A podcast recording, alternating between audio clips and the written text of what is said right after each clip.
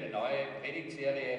Äh, wir haben eine ganz herrliche Gebetswoche hinter uns mit vielen Erweckungsabenden, Erweckungs, Wort, Erweckungsgebet. Und ich habe eigentlich auf dem Herzen heute, ich würde gerne weitermachen, aber irgendwo habe ich auf dem Herzen heute ein bisschen mehr in die Lehre zu gehen, denn es ist wichtig, dass wir auch die Lehre des Wortes Gottes empfangen und wissen, was Gott uns sagen hat.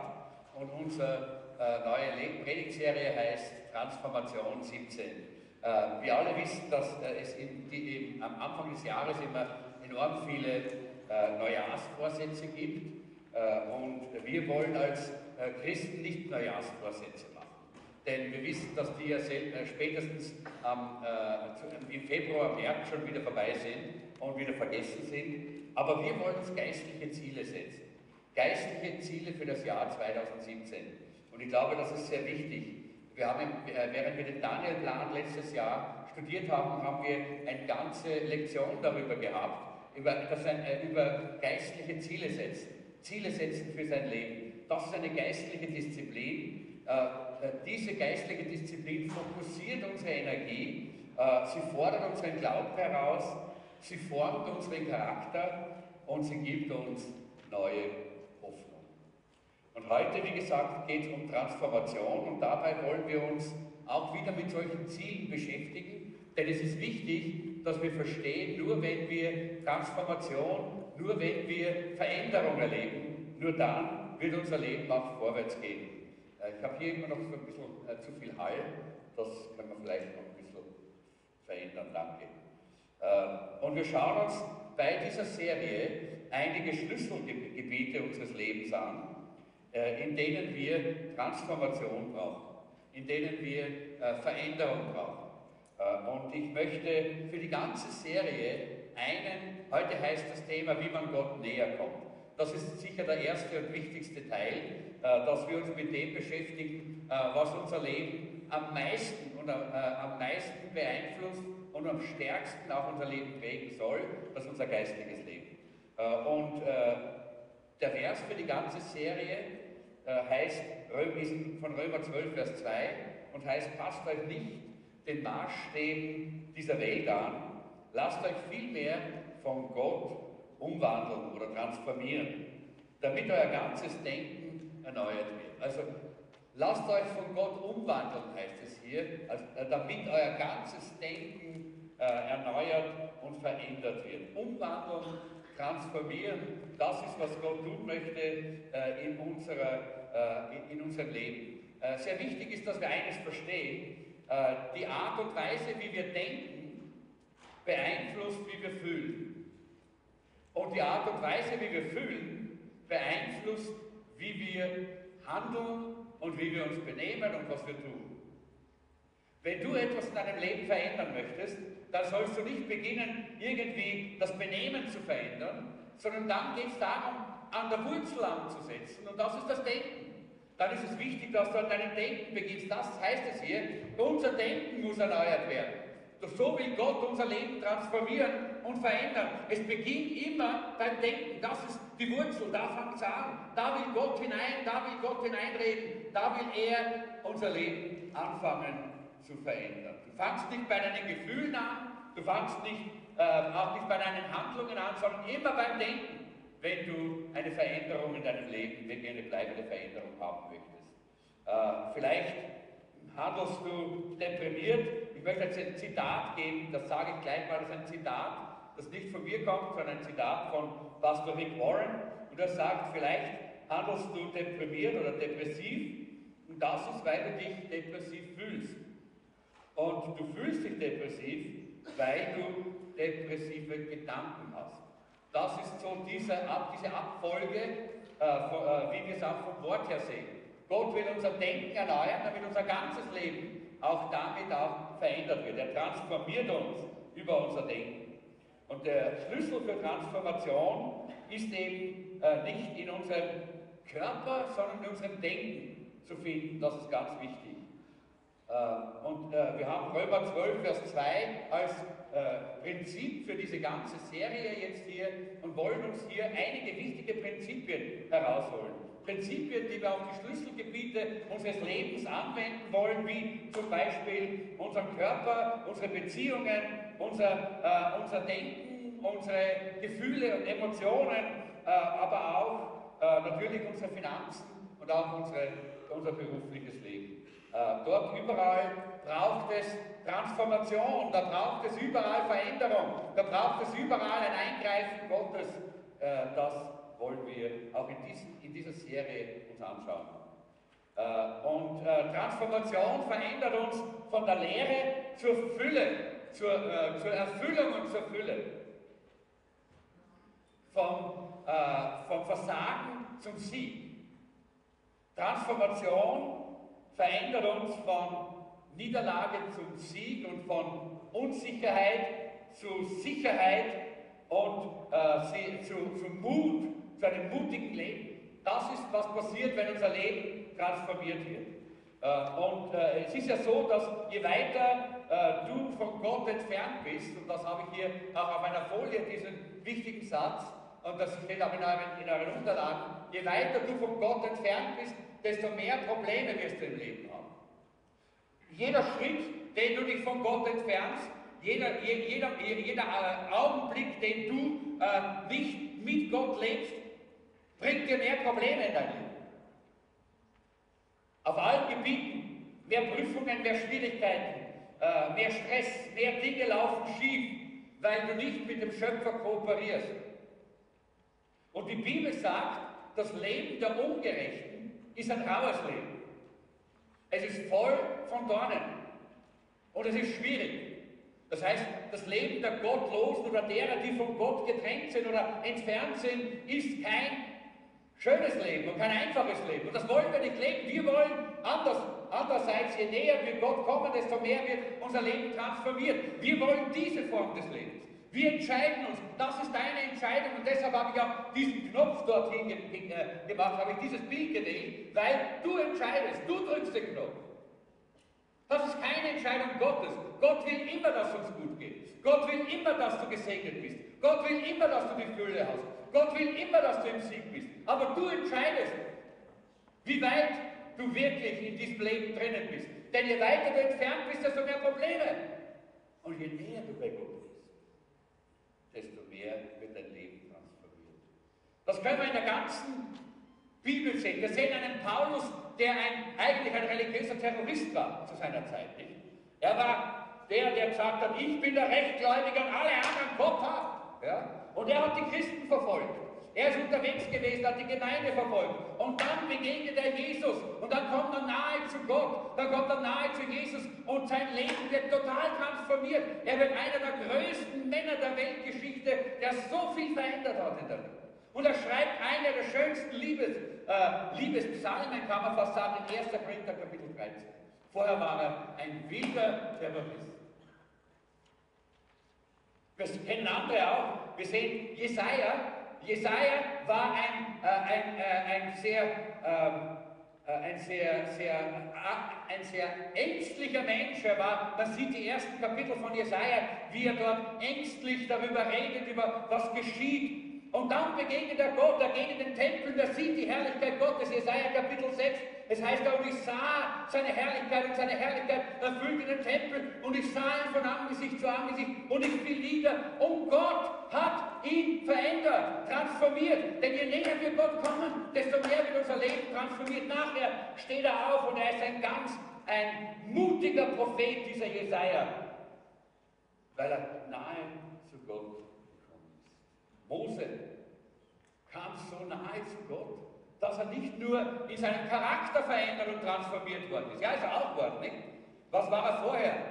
Vorher war er auch so ein Wilder, er war sogar ein Mörder, er hat ihn umgebracht. Er war, er war wahrscheinlich äh, war er sehr jezornig nicht? und hat gleich mal Zangen überall draufgeschlagen oder was immer. Äh, aber dann begegnet er Gott dort im, Dornbusch und dann, und dann spricht er mit Gott und dann lebt er mit Gott und dann ist er nahe mit Gott und sein ganzes Leben wird transformiert. Aus diesem Mose der scheinbar dort alle Katastrophen der, äh, der Welt äh, erlebt hat, von, äh, wie, wie, gesagt, diesem Mord und äh, Totschlag und dann Weglaufen in die Wüste und alles mögliche, 40 Jahre in der Wüste hinter den, hinter den Schafen. dann wird er plötzlich ein anderer. Und wie er dort auf den Berg geht und dort äh, auf dem Berg Sinai Gott begegnet von Angesicht zu Angesicht, wird nicht nur sein Charakter transformiert, sondern sogar sein Körper. Wie er herunterkommt, strahlt sein Gesicht so, dass die Menschen sich abwenden müssen, weil es so hell war von dieser Herrlichkeit. Er war vollkommen transformiert wie von der Gegenwart Gottes. Und je näher wir bei Gott sind, desto mehr wird unser Leben transformiert werden. Ich habe das in diesen Tagen auch in der Gebetswoche so erlebt, äh, dass Gott mich wieder neu mit dieser Sehnsucht und diesem Verlangen erfüllt hat. Herr, ich möchte näher zu dir. Herr, ich möchte näher zu dir. Ich möchte dir begegnen, vor dir leben, mit ganz nahe bei dir sein, in deine Augen schauen. Das ist so etwas Wichtiges, dass wir das verlieren. Und darum geht es heute in dieser heutigen Botschaft. In Jesaja Kapitel 53, 6 heißt es, äh, weil ich glaube, diese Sehnsucht hat jeder, der hier sitzt. Sonst wären wir ja gar nicht hier im Gottesdienst. Wir alle möchten gerne näher zu Gott. Wir alle möchten gerne nahe bei Gott sein. Aber was sagt der Jesaja? Wir alle gingen in die Irre wie Schafe. Jeder ging seinen eigenen Weg. Und was sagt das? Gott weiß, und er vergleicht uns auch in der Bibel immer wieder mit Schafen, er weiß, dass unsere Natur nicht die Natur ist, dass wir immer ganz nahe, ganz nahe bei ihm bleiben, so wie die Schafe nicht von Natur aus ganz nahe beim Hirten bleiben. Und Schafe sind nicht sehr intelligent. Wahrscheinlich der Grund, warum Gott uns mit Schafen vergleicht. Wir glauben zwar, dass wir so gescheit sind, aber gemessen an der Intelligenz des Universums, Leute, haben wir gar nichts dafür. Ja. Und deshalb, wir haben die Tendenz, immer abzugleiten, immer wegzugleiten, immer irgendwo in eine, in eine andere Richtung zu gehen. Die Schafe gehen immer woanders hin. Die Schafe verlaufen sich immer. Und wenn die keinen Hirten haben, keine Chance. Der muss immer zurückholen, immer. Ja? Und äh, das ist in, ein, in, einer Tour, das ist die Hauptaufgabe des, des Hirten. Ja? Weil die Schafe so deppert sind. Ja? In einer Tour, immer weg vom Weg und zur Klippe. Nicht nur irgendwo hin, sondern zur Klippe. Und so sind wir auch, versteht ihr? Immer ein bisschen weg, immer ein bisschen weg, immer ein bisschen weg. Genau diese Tendenz ist in uns drinnen. Und Gott, und Gott weiß das ja auch, und Gott sieht das ja auch. Und deshalb spricht ja Gott zu uns und sagt, komm zurück, komm, komm, komm nahe zu mir und sei nahe bei dir und lebe nahe mit mir. Und das will Gott uns heute in unser Herz hineinbrennen. Und die Frage ist, wie können wir das machen? Wie kannst du das machen, wenn du vielleicht schon ein bisschen so wie ein Schaf weggewandert bist, so ein bisschen abgerutscht bist? Einige von euch wissen von einer Zeit, wo sie viel näher bei Gott als heute. Wo du Gottes Gegenwart erlebt hast im Gebet, wo du seine Nähe geschätzt und geliebt hast und wo seine Freundschaft für dich das Wichtigste war. Da war Freude in deiner Gemeinschaft mit Jesus. Aber du hast es verloren. So wie wenn die Luft ausgegangen ist. So wie wenn das Schaf ein bisschen einen anderen Weg geht. Weg vom Hirten. Wie kommst du zurück, ist die Frage, die wir heute hier miteinander klären wollen. Wie kommen wir immer wieder zurück, wenn wir, wenn diese Tendenz unseres Fleisches und unseres Menschseins immer wieder wegzudriften, wegzudriften, uns wegzieht. Wie kommen wir wieder zurück? Zum Glück gibt es in der Bibel alle Antworten. Ah, ist das nicht schön? Es gibt in der Bibel auf alles und für alles eine herrliche und wunderbare Antwort. Und Gott hat uns in dieser Geschichte vom verlorenen Sohn oder vielleicht noch viel besser von dem wunderbaren, liebenden Vater hat er uns eine Antwort gegeben auf diese Frage. Und die möchte ich gerne, dass wir uns anschauen. Ich möchte, dass wir diese Geschichte jetzt erstmal lesen. Ihr habt das auch in euren Unterlagen. Ich lese das und ihr könnt mitlesen. Lukas 14, 11 24 heißt es, ein Mann hatte zwei Söhne, erzählte Jesus. Eines Tages sagte der Jüngere zu ihm, Vater, ich will schon jetzt meinen Anteil am Erbe ausbezahlt haben. Oder gib mir meinen Anteil. Da teilte der Vater sein Vermögen unter ihnen auf. Nur wenige Tage später packte der jüngere Sohn alles zusammen, verließ seinen Vater und reiste ins Ausland. Dort leistete er sich, was immer er wollte. Er verschleuderte sein Geld, bis er schließlich nichts mehr besaß. In dieser Zeit brach eine große Hungersnot aus. Es ging ihm sehr schlecht. In seiner Verzweiflung bettelte er so lange bei einem Bauern, bis der ihn zum Schweinehüten oder Schweinefüttern äh, auf die Felder schickte oder auch in den Stall, in den Schweinestall. Und oft quälte ihn der Hunger so, dass er sogar über das Schweinefutter froh gewesen wäre. Aber nicht einmal davon erhielt er etwas. Was für ein elendes Leben, oder? Was für ein stinkendes, ewig, elendes Leben nicht? hat dieser junge Mann hier erlebt. Weil er einfach das Haus des Vaters verlassen hat weil er sich entfernt hat vom liebenden Vater. Genau das ist das Bild, das ich vorher erwähnt habe. Wir driften immer ein bisschen weg, ein bisschen weg und manchmal entscheiden wir uns sogar, jetzt will ich das nicht. Nein, ich gehe meinen eigenen Weg. Und genau da landen wir jetzt so wie dieser junge Mann im stinkenden, elenden und hungrigen, einsamen Dreck der Schweine. Und da landen viele, leider auch viele Christen, die, die von Gott wirklich radikal weggehen. Ich kenne solche. Und es tut mein Herz weh, wenn ich daran denke, dass sie einmal unter uns waren, einmal Gott gekannt haben, einmal in das, in das Angesicht des Vaters geschaut haben, aber heute sind sie irgendwo bei den Schweinen. Dieser junge Mann war nicht glücklich. Und ich sage dir, auch wenn sie das Gegenteil behaupten, diese Menschen sind nicht glücklich. Es heißt nämlich hier, da kam er zur Besinnung. Oder da wachte er auf.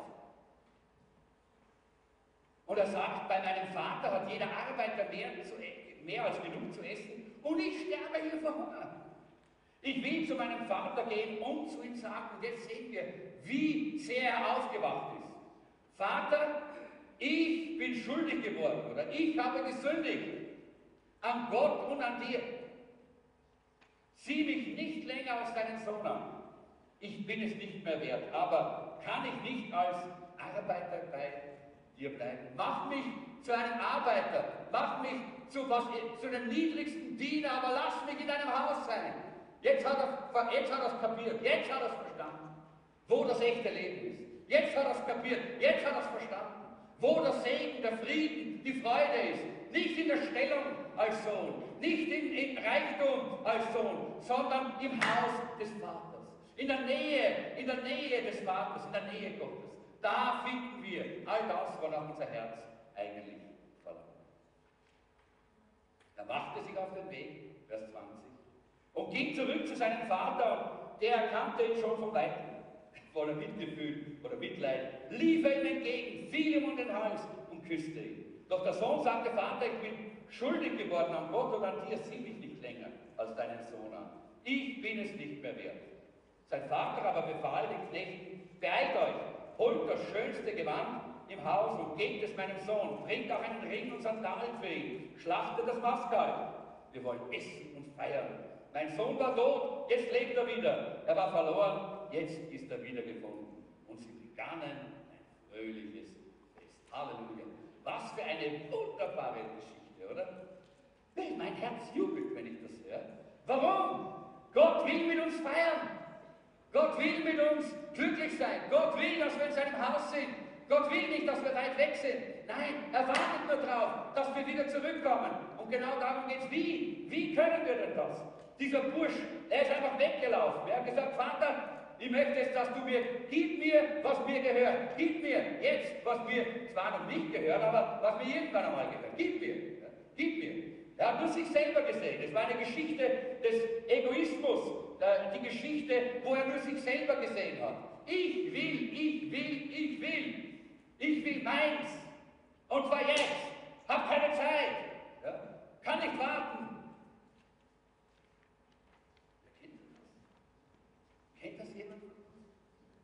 Sind wir nicht auch manchmal so? Genau so wie dieser junge Mann. Genau das, gib mir, gib mir. Und dann sehen wir ja die Geschichte, und ich brauche es nicht noch einmal nacherzählen, wie es dort bergab gegangen ist. Aber wisst ihr, es ist auch so schön, dass wir sehen, wie der Vater liebend reagiert, wenn der Aber aus dieser Geschichte können wir jetzt vier Dinge herausnehmen, wie wir zurückkommen können zu einer ganz intimen, tiefen, persönlichen Beziehung mit Gott. Ich weiß nicht, wo du heute stehst. Einige von euch sind vielleicht weit, weit, weit, weit weg abgedriftet. Du bist vielleicht äh, so ein Schaf, das weit weggelaufen ist und der Hirte hat eine, hat eine harte Arbeit und eine schwere Arbeit, um dich wiederzufinden. Vielleicht gibt es jemanden hier, der schon lange nicht mehr in einem Gottesdienst war. Und ich spreche es ganz besonders zu unseren Zuschauern im Internet. Vielleicht warst du schon lange nicht mehr in einer Versammlung, in einer Gemeinde, in einer Kirche. Vielleicht hast du schon lange nicht mehr Gott gemeinsam mit anderen gesucht. Aber Gott sucht dich auch heute, so wie das verlorene Schaf. Oder vielleicht bist du ein bisschen näher. Vielleicht hast du gerade nur so eine Woche äh, an, an, ein bisschen Distanz äh, bekommen zu Gott, weil du eine schlechte Woche gehabt hast, weil irgendwie du scheinbar, äh, scheinbar hat Gott nicht das getan, was du gesagt hast, gib mir, gib mir, gib mir. Ja? Und dann bist du ein bisschen äh, irritiert geworden und hast einen Schritt weggemacht von deinem Gott. Und du siehst, du merkst, wie dein, deine Beziehung nicht mehr so eng, so intim ist, nicht mehr so, wie sie eigentlich sein soll. Aber wie kommen wir zurück? Und ich möchte diese vier Dinge kurz beleuchten die wir hier in dieser Geschichte sehen. Das Erste, und das ist der Weg zur Transformation, das Erste, das klingt ein bisschen hart, aber es ist so, du musst die Nase voll haben von diesem Leben. Es muss dir stinken, ohne Gott zu leben. So wie diesem jungen Mann, dem hat es gestunken in die Nase. Das war ganz buchstäblich so. Es muss so sein, dass du sagst, ich will nicht so weitermachen. Meine Umstände sind so, dass ich nicht so weitermachen möchte. Ich möchte zurück. Ich möchte wieder in diese innige Gemeinschaft. Ich bin es müde, dass ich ständig müde und krank bin. Ich bin es müde, dass ich ein Leben habe, in dem so viele Dinge daneben gehen und nicht funktionieren. Und es denkt an die zwei Sätze vorher. Je weiter du weg bist von Gott, desto mehr Probleme und Schwierigkeiten und Nöte hast du in deinem Leben. Je näher du bist, desto mehr wird Gott transformieren und dein Leben segnen. Und du musst einfach zu dem Punkt kommen, wo du sagst, ich habe die Nase voll. Ich habe die Nase voll von einem Leben, deprimiert und überarbeitet und so viel beschäftigt. Ich mag mich selber gar nicht. Wie sollen die anderen mich mögen? Ich mag mich selber gar nicht.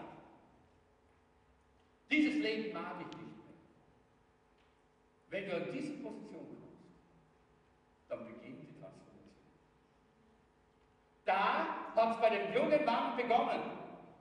Solange er sich noch wohl gefühlt hat, weil er das Geld ausgeben konnte und alles verschleudern konnte, mit den Huren und mit allem möglichen Schmutz und, und Kram, den er sich gekauft hat, solange hat es noch keine Transformation gegeben. Auch solange er noch dort bei den Schweinen zufrieden war. Wenigstens hatte er einen Job, wenigstens konnte er etwas tun und die Schweine, weiß nicht, was mit den, mit den Schweinen alles gemacht hat, dass die glücklich waren. Aber jedenfalls, er, er war dafür zuständig, dass die Schweine glücklich sind. Nicht er wollte, sollte glücklich sondern dafür hat ihn der angestellt. Und, äh, und solange er dann noch zufrieden war und alles war gleich, habe zumindest eh das noch, solange gab es keine Transformation. Und solange wir nicht verstanden haben, dass wir radikal sagen müssen, nein, so will ich nicht weitermachen, solange gibt es keine Transformation.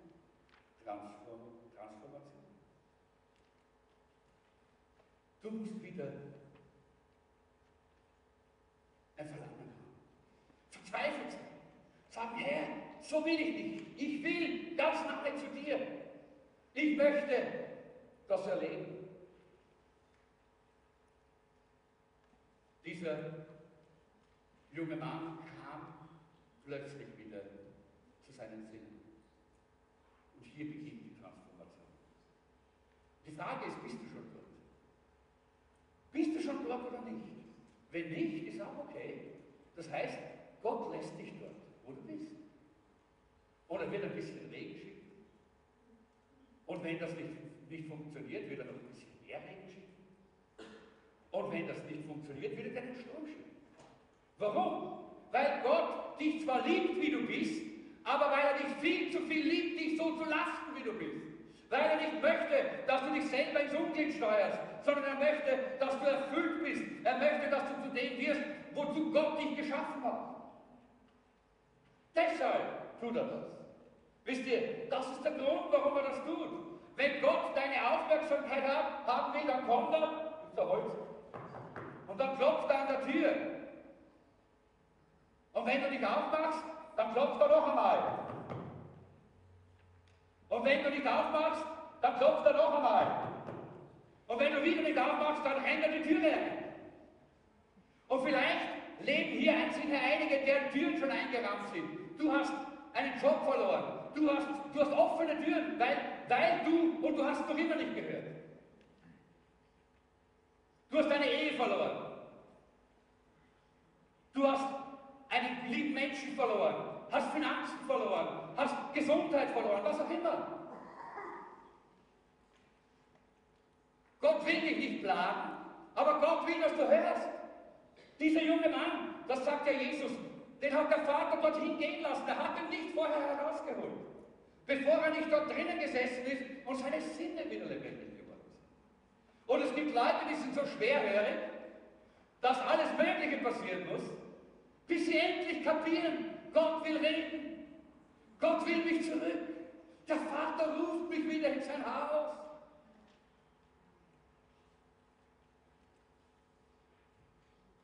Das tut Gott nur aus Liebe. Ihr kennt wahrscheinlich dieses Sprichwort, du kannst ein Pferd zum Wasser führen, aber kannst es nicht zwingen zu trinken. Aber wisst ihr, was man machen kann? Man kann in das Futter des Pferdes ordentlich Salz hinein. Und wisst ihr, was dann kommt? Das Pferd hat so einen Durch. Du führst das zum Wasser, da wird getrunken. Und Gott muss auch manchmal in unser, in unser Leben Salz hineinkommen lassen, damit wir durstig werden und hungrig werden nach ihm. Dass wir Hunger haben und sagen, oh Herr, ich brauche dich wieder. Ich will dich wieder. In Jeremia 29, 13 und 14 da heißt es, da sagt, sagt äh, der Prophet, wenn ihr mich sucht, werdet ihr mich finden, sagt Gott. Ja, wenn ihr mich von ganzem Herzen sucht, nicht irgendwie. Weißt du? Gott will sich nicht offenbaren, wenn du das so locker als coole Nebenbeschäftigung deines Lebens siehst. Ja? Nein, da wird Gott sich nicht offenbaren. Ihr werdet mich finden, sagt hier Gott, wenn ihr mich von ganzem Herzen sucht. Und Gott will es dorthin bringen, dass du im Herzen Hunger hast, Verlangen hast. Und ich hoffe, dass heute Abend der Heilige Geist hier unsere Herzen salzen kann, unsere Herzen hungrig und durstig machen kann, nach Gott, nach der Begegnung mit Gott, nach einem Leben ganz nahe bei unserem Herrn, bei unserem Gott. Wenn ihr mich von ganzem Herzen sucht, dann will ich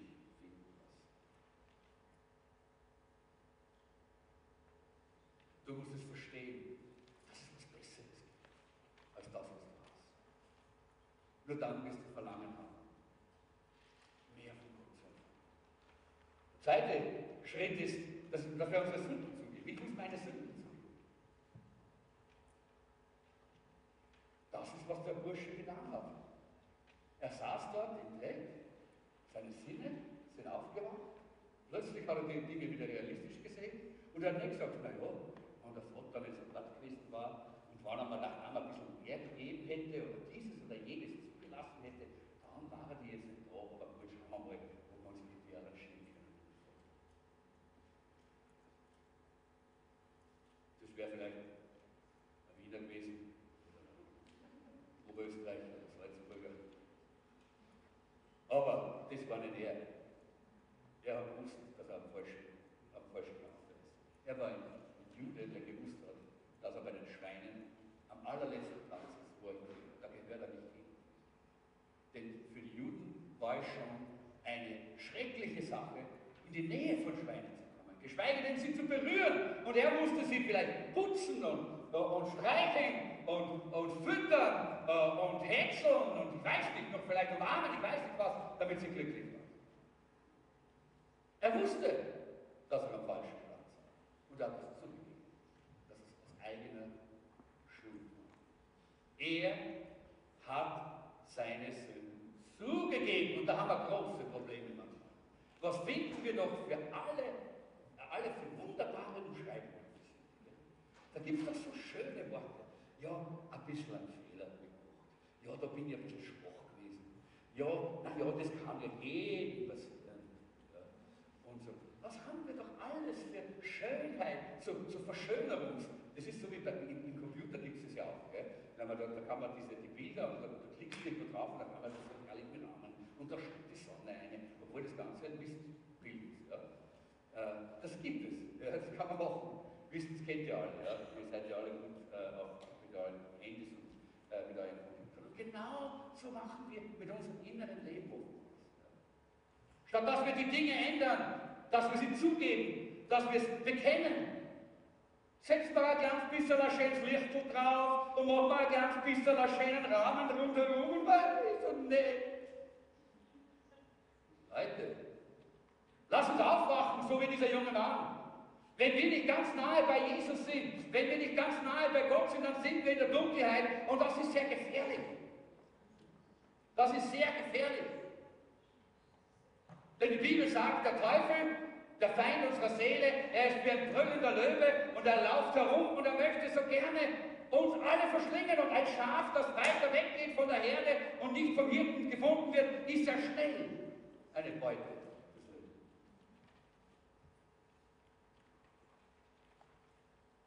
Nichts wird in deinem Leben geschehen, wenn du nicht diesen Punkt, diesen Schritt machst. Ich habe gesehen, dass du erkennst, dass du bereit bist, zuzugeben. Ich habe meinen eigenen Weg gewählt. Ich habe meine eigenen Dinge getan. Ich habe gedacht, so wie ich denke, so ist es am besten. Ich habe gedacht, alles in meinem Leben gut zu kontrollieren, dass alles schön balanciert ist. Und alles um uns herum noch zu kontrollieren in meinem Leben. Und eigentlich weiß ich, ich kann nicht kontrollieren und es stinkt mir, dass ich immer kontrollieren muss. Aber das ist mein Leben. Bevor wir das nicht bereit sind, wirklich zu, zuzugeben und zu bekennen, wird sich nichts in unserem Leben auch wirklich verändern. Jesaja 59, 2 heißt es, das ist die Stelle, die ich hier äh, auf die Folie geschrieben habe. Eure Sünden sind eine Schranke, die euch von Gott trennt. Wenn eures, wenn, wegen eurer Sünden verbirgt es ein Antlitz bei euch und will euch nicht mehr hören. Hier haben wir eine klare Antwort. Was ist der Grund, warum wir manchmal eben so ein Stück wegziehen und wegdriften von unserem Gott in unserer Beziehung zu ihm?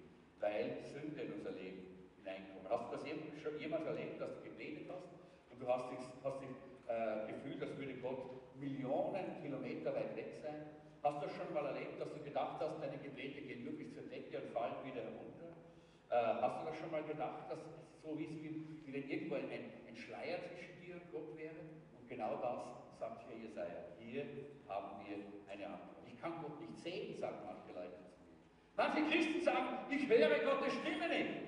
Ich kann Gott nicht empfinden und seine Gegenwart nicht erleben. Es ist so, als würde ich zu mir selber sprechen. Leute, das ist genau hier die Antwort. Wir müssen erkennen und bereit sein zu bekennen und zuzugeben, dass wir egoistisch sind, dass wir ich-bezogen sind, dass wir uns am wichtigsten sehen, dass ich, ich, ich, ich und meiner mir nicht das Wichtigste ist. Zugeben und bekennen. Dann beginnt die Transformation. So wie bei diesem jungen Mann. Gott ist ja nie von uns weg. Aber wir gehen weg von ihm. Er bewegt sich nicht weg von uns, aber wir bewegen uns weg von ihm. Wisst ihr, das passiert auch sehr oft dann, wenn wir unsere Leidenschaft, die wir alle haben, jeder hat Leidenschaft. Äh, Gibt es jemanden, der gar keine Leidenschaft hat? gerade jemand möchte kondolieren, ist gerade vielleicht wahrscheinlich am Weg zu sterben. Jeder, der. Für irgendwas. Einige für Schokolade, andere für Männer oder Frauen, andere wieder für Autos oder, oder für Sport. Oder, es gibt so viele Leidenschaften in der Welt, die gepflegt werden. Jeder hat Leidenschaft. Und immer dann, wenn wir unsere Leidenschaft von Jesus wegrichten auf etwas anderes, dann beginnen wir zu driften. Dann beginnen wir zu driften. Denn die Bibel hat eine klare, einen klaren Namen dafür. Die Bibel sagt nämlich, das bedeutet, einen Götzen zu schaffen. Götzen sind nicht diese kleinen Tonmandeln da in Afrika oder, oder, oder diese, diese, diese Stangen in Asien, wo irgendwo so ein Kopf drauf ist. Nein, das sind nicht die, die, die, äh, die Götzen, von denen die Bibel spricht. Sondern die Götzen, von denen die Bibel spricht, ist alles, was wichtiger ist als Jesus in deinem Leben. Das ist alles, was sich an Jesus vorbeischiebt, an die erste Stelle deines Lebens. All das wird zu einem Götzen. Und die Bibel ist sehr klar, ihr sollt keine anderen Götter neben mir haben. Ihr sollt euch keine Götzen machen, sagt die Bibel.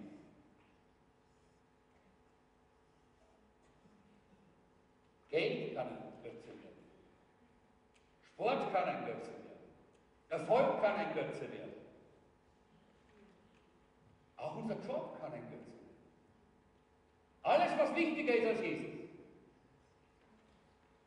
das wird zum Götzen. Und die Tatsache ist,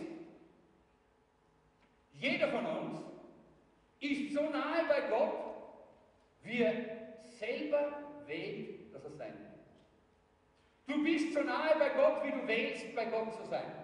Du entscheidest, nicht Gott. Wenn wir alle Götzen aus unserem Leben hinausgeben und all diese Dinge, wenn wir diese Schritte machen, dann kommen wir nahe zu Gott, näher zu Gott. Und du kannst nicht jemanden anderen dafür verantwortlich machen. Wenn du sagst, ach, ich weiß nicht, ich komme nicht nahe zu Gott, ich bin so fern von Gott, du kannst nicht deinen Ehepartner dafür verantwortlich machen. Auch nicht deine Kinder. Du kannst auch nicht die Polizei dafür verantwortlich machen und auch nicht den Bundeskanzler. Das kannst du nicht. Äh, auch nicht den Pastor. Nein, gar nichts. Kein, du bist selber dafür verantwortlich. Es ist deine persönliche Entscheidung, wie nahe du bei Gott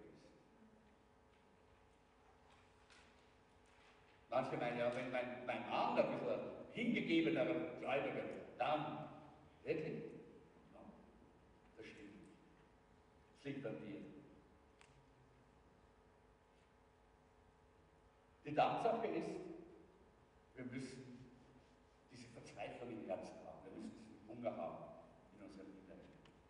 Ich glaube, es war ein, ich habe jetzt den Namen, äh, der ist mir nicht eingefallen, einer der Philosophen, der griechischen ein Stoiker weiß, da kam mal ein junger Mann zu ihm äh, und der, äh, der war ganz begeistert und er hat, gesagt, er hat gesagt, Meister, ich möchte die Wahrheit, die du hast. Und der Philosoph hat überhaupt nicht probiert. Hat nicht, was Stoiker. Ja. Er hat sich nicht, nicht einmal mehr. Und er, der wieder, Meister, bitte, ich möchte die Wahrheit, die du hast sagt dieser junge Mann, ganz aufgeregt. Und der, der, Philosoph nach dem dritten Mal dreht sich zu ihm hin und sagt, junger Mann, komm mit mir. Nehmt den jungen Mann, geht mit ihm zum Meer. Geht mit ihm hinein ins Wasser, ins Meer und sagt, was willst du? Und er sagt, ich will die Wahrheit, die du hast. Und der, Prophet, äh, der, der, der Philosoph hat ihn unter das Wasser gedrückt, den Kopf. Einige Zeit. Nach einiger Zeit ist er rausgekommen. Was willst du? Ich will die Wahrheit, die du hast. Hat er wieder runtergedrückt. Ein bisschen länger runtergelassen. Ist er wieder rausgekommen. Was willst du? Ich will die Wahrheit, die du hast. Wumm, noch einmal runter. Und diesmal ganz. Und wie er raufgekommen ist, und er sagt, was willst du? Luft, Luft, hat er gesagt. Gesagt, und wenn du die Wahrheit so willst, wie du jetzt Luft willst, dann ist es. Leute, wenn wir nicht diese, dieses Verlangen bekommen, diese verzweifelte Sehnsucht, Herr, näher von dir. Ich will nicht einfach so ein durchschnittliches Leben. Ich will es nicht. Ich will herwegkommen. In meinem Herzen, in meinem Leben. Und ich erinnere mich so gut noch an die Zeit, wo diese Erweckung in Pensacola war wir waren dort und da hat dieser eine Pastor gepredigt und er hat eine Kreide in die Hand genommen und er hat gesagt, wollt ihr Erweckung? Und dann, und dann haben alle gesagt, ja, wir wollen erwecken mit unserem Land. Und dann hat er Kreis gemacht und sagte, steig hier hinein. Hier muss die Erweckung beginnen. Hier. Nicht dort, nicht da, nicht dort. Und wenn wir nicht dieses Verlangen haben, diese Sehnsucht, und das war auch so eine Sache, da war die Frage, äh, ist gestellt, wir haben so ein Pastoren, äh, so Pastorenfrühstück äh, gehabt und jemand hat gefragt, warum haben wir bei uns nicht Erweckung? Und Pastor Kilpatrick, ich kann mich gut erinnern von der Erweckungsgemeinde dort, hat gesagt, ganz einfach, weil ihr noch ohne Erweckung leben könnt. Weil ihr noch nicht verzweifelt seid und schreit und ruft und sagt, Herr, komm, ich will mehr.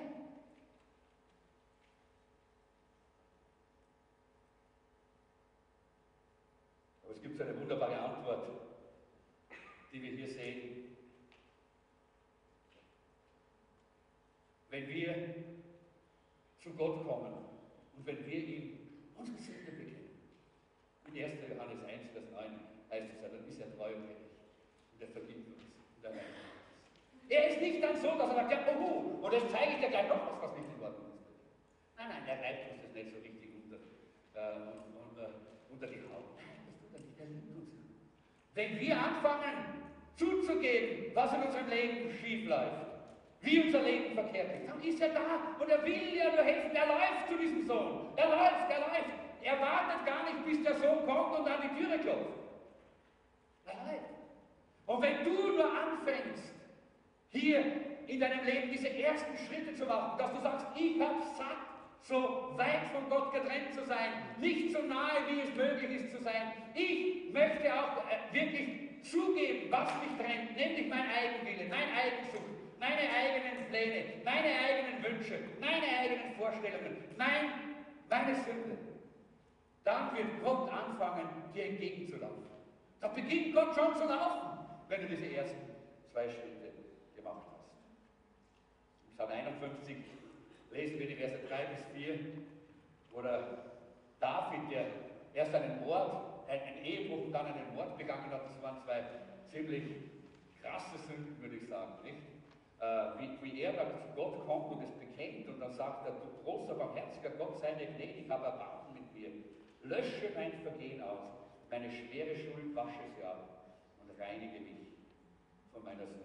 Der Herr sagte in Jesaja 1, Vers 18, eure Sünden sind blutrot und doch sollt ihr schneeweiß werden.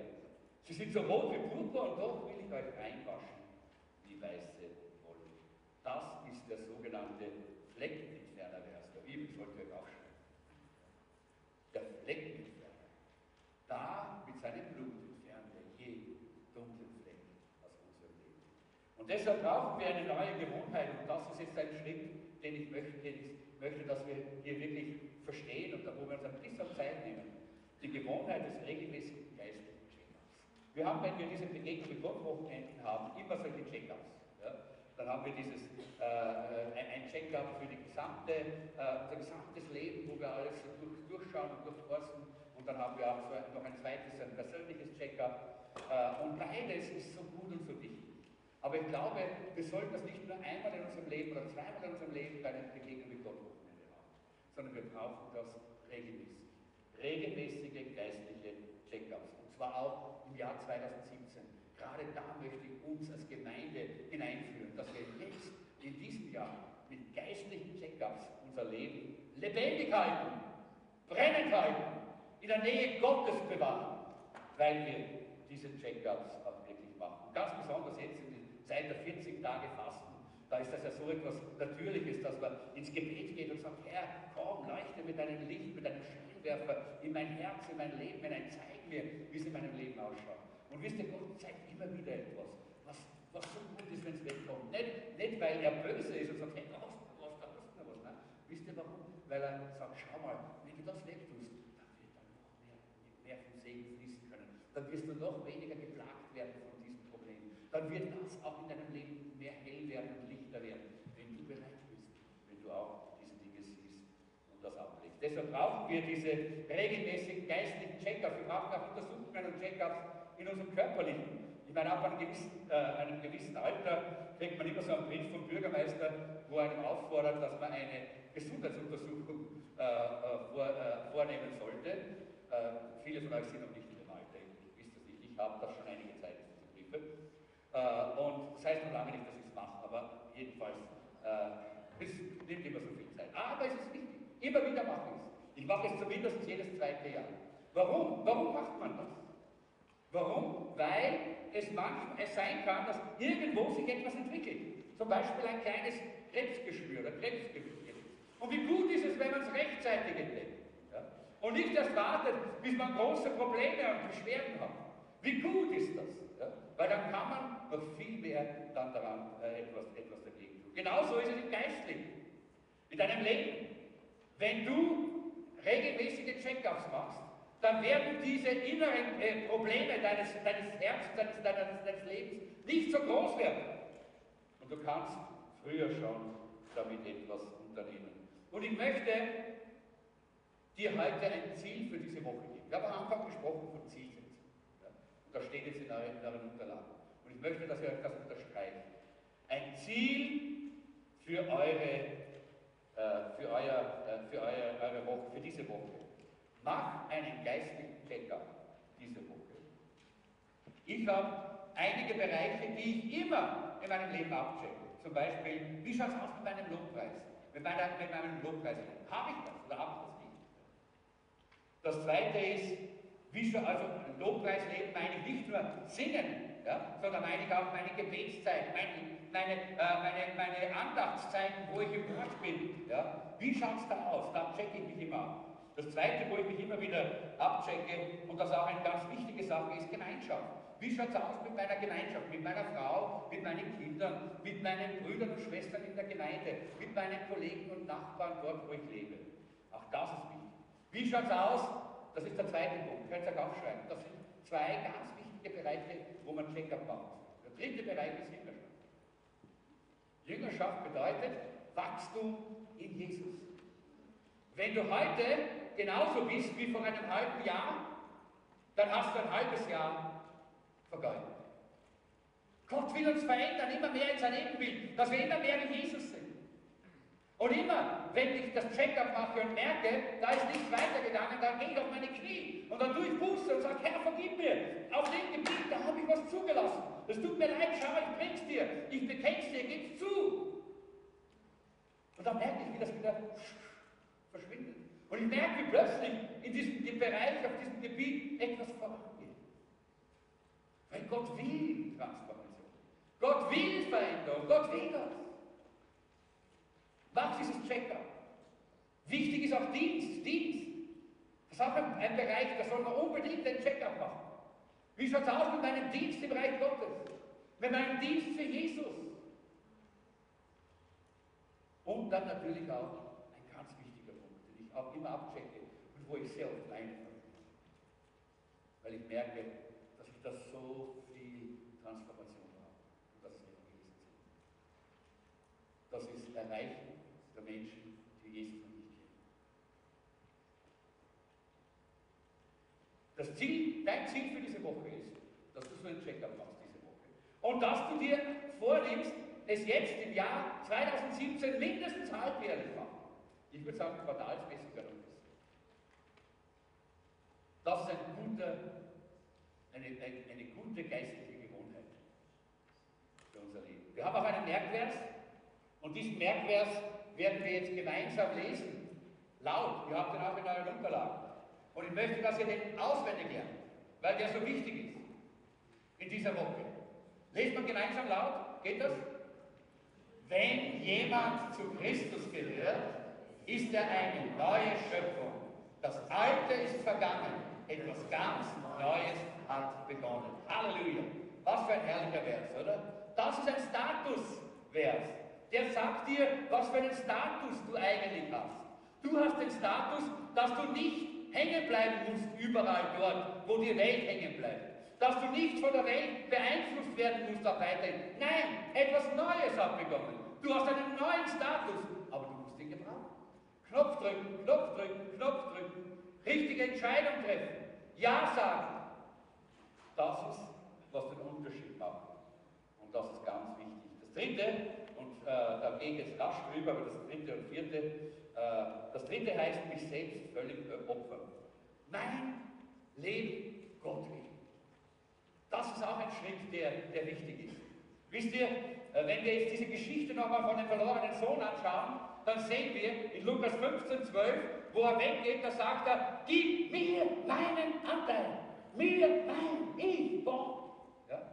Wie er zurückkommt, wo die Augen aufgegangen sind, nachdem er hm, diesen herrlichen Geruch, dieses wunderbare Parfum genossen hat, äh, in das er in sich selber hineingeschlittert hat, diesen Gestank eines Lebens ohne Gott, ohne den Vater. Wie er zurückkommt, sagt er, mach mich zu deinem Knecht. Mach mich zu deinem Knecht. Ganz was anderes. Du bist es, der jetzt dran ist, nicht ich. Mach mich zu deinem Knecht. Du was der Niedrigste aber ich bin bereit. Das Leben hinzugeben ist auch ein, ist ein weiterer Schritt, der dazu dient, dass wir transformiert werden, verändert werden in das Ebenbild Jesu und dass Gott an uns arbeiten kann. In 2. Korinther äh, Kapitel 3, das möchte ich jetzt gar nicht mehr lesen, Vers 18, da geht es darum, dass hier der Schleier weggenommen wird und dass wir ihm immer ähnlicher werden und immer mehr in seine Herrlichkeit verwandelt werden. Und dieses verwandelt heißt Metamorphosis dort. Und wir alle kennen das Bild der Metamorphose äh, vom, vom Schmetterling. Wir alle wissen, wie das geht, wenn die Raupe da so kriecht und da oben fliegt ein Schmetterling, dann denkt sich die Raupe noch, da gehe ich nicht auf. Ja? Logisch, warum? Weil sie nicht weiß. Sie kennt das nicht. Sie weiß es nicht. Und wenn sie dann sich anfängt, zu, äh, in den Kokons hinein zu verpuppen, dann kommt eine ganz hässliche Zeit. Eine hässliche Zeit. Habt, habt ihr schon mal so eine Puppe gesehen? Ja, grauslich. Ja. Schlaksig. Grauslich. Aber das sind alles nur Durchgangsstadien. Denn das Ziel ist, der herauskommt aus dem Kokon, der hinauffliegt und Gott hat uns eigentlich, hat dich eigentlich gemacht, damit du fliegen kannst. Dass du in diesen höheren Sphären leben kannst, wo nur die Schmetterlinge hinkommen, nicht die Raupen, auch nicht die, äh, die, diese Maden im Kokon. Nein, wir brauchen den ganzen Weg, Leute. Es genügt nicht nur der Anfang, sondern wir brauchen den ganzen Weg. Und manchmal ist es schmerzvoll, und manchmal ist es dunkel, und manchmal ist es gar nicht so leicht, diese Entwicklung mitzumachen. Aber hör nicht auf, bleib dran, schau auf den Schmetterling. Der Schmetterling ist es, der das Bild des Christen darstellt, der frei und locker in einem Leben lebt, wie es herrlicher nicht geht. Schön, wunderbar. Und Leute, so sollen wir sein als Christen für die Welt draußen. So sollen wir als Gemeinde sein für die Menschen draußen, dass sie sehen, oh, ist das herrlich. So möchte ich auch. Das möchte ich auch. Leute, da sollen wir eigentlich hinkommen. Das ist Metamorphose. Das ist diese Transformation. Das ist diese Veränderung, von der ich heute hier spreche. Ich möchte das so bitte, bitte gerne, dass ich immer wieder Schmetterling sein Und ich möchte das so gern für dich, für jeden Einzelnen von uns, dass du auch sein Leben haben kannst. Vielleicht steckst du in irgendeinem dieser Entwicklungsstadien fest. Dann lass dir helfen. Wenn wir beten für dich, wenn wir dich ermutigen oder ermahnen oder wenn wir dir immer wieder auch beizustehen. Gott wird zusehen, was auch du fliegen wirst, wenn du in deinem Herzen dieses Verlangen, diese Sehnsucht nicht aufgibst. Das ist so, so wichtig. Aber natürlich, die kleinen Babys, ich habe bei der Maria so zugeschaut, wenn sie so die ersten, erst, erst gibt es so dieses Müsla. Ich weiß gar nicht, wie das, äh, kann, das können wir als Erwachsene uns gar nicht mehr vorstellen, was das geschmackmäßig für unsere äh, Papillen tut. Gar nicht so äh, und, und dann, dann gibt es das erste Glas, und das ist irgendwas so ein komischer Brei, so Gemüsebrei oder sowas. Ja. Und, und, aber, das, aber endlich der Brei. Und, und da sieht man, wie die Kleine ist da und da und auf, und, oh, eine nächste Stufe, ja, die nächste Stufe, der Brei. Ja. Und dann äh, ist der Brei äh, endlich da gewesen, da gibt es größere Gläser, nicht? Da gibt es die mit Spaghetti. Und plötzlich ist der Brei, äh, ja. Jetzt gibt es Spaghetti. Ja? Und Spaghetti, das ist so gut. Aber wisst ihr, ich habe den Schnitzelwirt kennengelernt. Und äh, ich, ich, ich habe äh, alle diese guten Dinge kenn, kennengelernt. Ich will nicht mehr zum Brei. Ich will nicht, ich, mir ist der Brei nicht genug. Auch die geschnittene Spaghetti äh, im, im, äh, im Alette-Gläschen ist mir nicht genug. Nein, ich will das Echte. Und Leute, genau darum geht es. Manche sitzen hier und die wissen gar nicht, was es Herrliches gibt. Weil sie es noch nicht gekostet haben. Und unser Anliegen und unser Verlangen im Jahr 2017 ist, euch alle einzuladen und hineinzuführen, dass ihr schmecken könnt, dass, ihr, dass es kosten könnt. Wisst ihr was? Dann geht man nicht mehr zurück zum Gemüsegarten. Geht man nicht. Will man nicht mehr. Und deshalb ist das so wichtig, dass die, wie die Bibel sagt, sehet und schmecket wie herrlich. Und ich möchte abschließen mit dem Lobpreisteam gleich gerade mal nach vorne bitten, nach vorne zu kommen. Wenn du dir das auch nicht vorstellen kannst, heute eines Tages ein Schmetterling zu sein, einmal deine ganzen Probleme hinter dir zu haben, die dich so hinunterbinden und einbinden, so wie die, wie die Raupe und, äh, und die Puppe, dann kann ich dir eines sagen, es gibt hier klare Beweise, dass es möglich ist. Aber diese Raupe entscheidet sich nicht und diese Puppe entscheidet sich nicht, bei ihr ist in die Natur gelegt. Aber du hast einen freien Willen. Du musst Knopf drücken. Du musst Ja sagen. Du musst sagen, ja, ich will. Ja, wisst ihr, wenn wir es dann erlebt haben und fliegen, und dann kommt, kommt das Lobpreisteam jetzt hier, dann glaube ich, ist es wichtig, dass wir noch einen Punkt haben, den wir nicht vergessen dürfen. Wir lassen unseren Lobpreis hochsteigen vor dem Herrn. Ich sage einfach, danke Gott.